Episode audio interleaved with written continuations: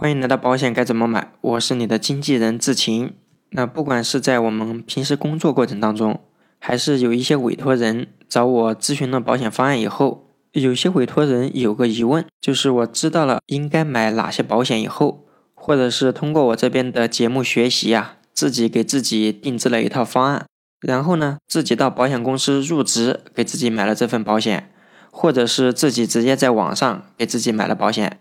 并没有通过任何中间人来买这个保险，那甚至没有通过专业人士定制保险方案。就比如前几天就有一个委托人在委托我给他定制保险方案的时候，他就问我这样做行不行？那如果您是想了解我们在网上学了保险课程以后，自己给自己定制方案行不行？那我们主要从以下几方面考虑，这几点如果我们都能想明白。自己给自己定制保险方案也未尝不可。第一点，那就是明确我们的需求。那很多人都觉得这方面很简单啊，我自己想要什么，我非常清楚。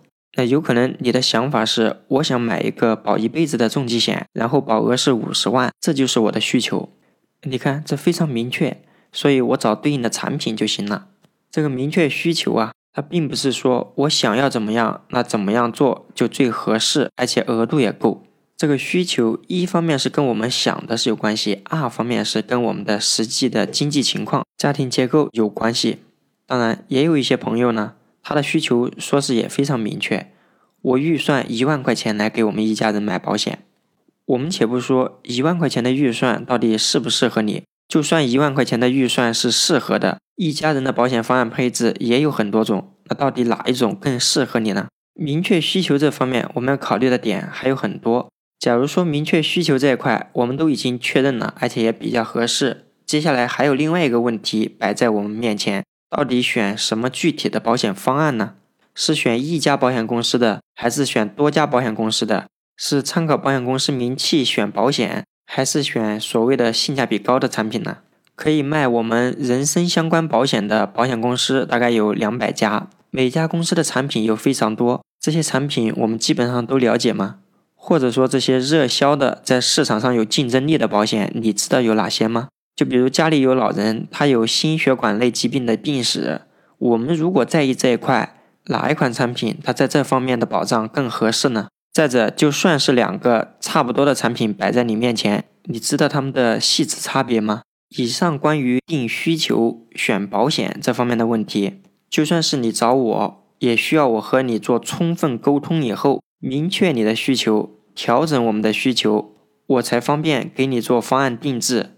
这过程绝不是我刚才简简单单的几句话就能解决的。至于选保险方案，我看一个产品可能一分钟就可以了。如果再看细致一些，可能三到五分钟。这个保险大方面的区别、小方面的区别，基本上都可以罗列清楚。我们不说市场上的产品成千上万了，那至少热销的产品有好几百种。如果想自己定制方案，你打算用多长时间来做这个事情呢？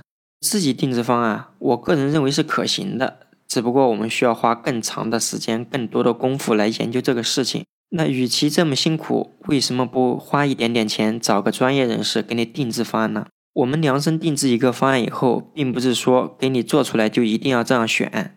如果你有疑问，我们觉得可以调整的，根据你的新需求推荐新的产品。无论你是自己做方案还是找人做方案，方案这个事情就过了。接下来我们要考虑的这个问题是非常重要的，那就是你自己去保险公司入职以后卖保险给自己，还是你个人直接在网上买了保险？我们为什么说这一点非常重要？主要体现在以下两大方面。第一方面，现在你要自己给自己买这个保险，以我们的身体健康情况。能不能买这个保险？那这其中就不乏有一些朋友，他就觉得体检的时候有一些异常，但医生跟我说没什么问题。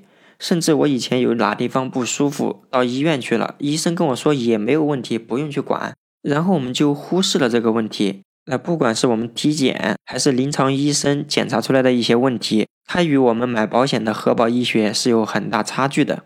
不是说这里的医生说没有问题，你就不用告知。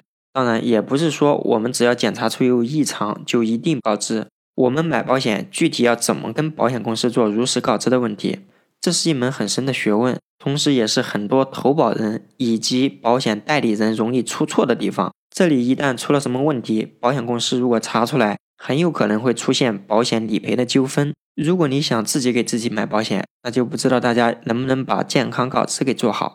还有一些健康告知，你看着他好像是问你了，你要回答，其实他并没有问我们这个问题。然后你把我们的异常情况告诉保险公司了，结果还影响你买保险，这种情况也是有的。所以，如果你想自己给自己买保险，那大家在健康告知方面一定要得擦亮眼睛，免得在这方面如果出现了纠纷。我们虽然是这份保险的被保险人，但是我们也是这份保险的销售人员。以后出现纠纷，我们怎么面对保险公司？如果你是找别人来买这个保险，健康告知做的有问题，那是销售员的过失，不是你的过失。关于健康告知方面的问题，只要你下功夫肯学习，应该也没有什么问题。除了我们怎么买保险的问题，另外一方面我们需要考虑的就是服务。关于这方面，很多人对它的重视程度并不够。这是看不见摸不着的。你跟我说这个服务很虚，所以我还不如自己给自己买，以后自己给自己服务。那如果我们能这样想，而且能这样做，我只能说你确实非常厉害。买保险是非常简单的事情，保险对我们来说就一纸合同。买保险我们重点考虑的，除了能不能赔，那就是它的服务怎么样。保险的服务主要体现在哪几个方面呢？第一点就是我们日常的保全服务，就比如。我们地址改了，我们的手机号码换了，或者我们想变更一下受益人，这个保险的这些操作具体怎么弄？不知道是不是每一个人都非常清楚？如果这些问题对你来说都是小 case，那当然这一点也不用过多的去担心。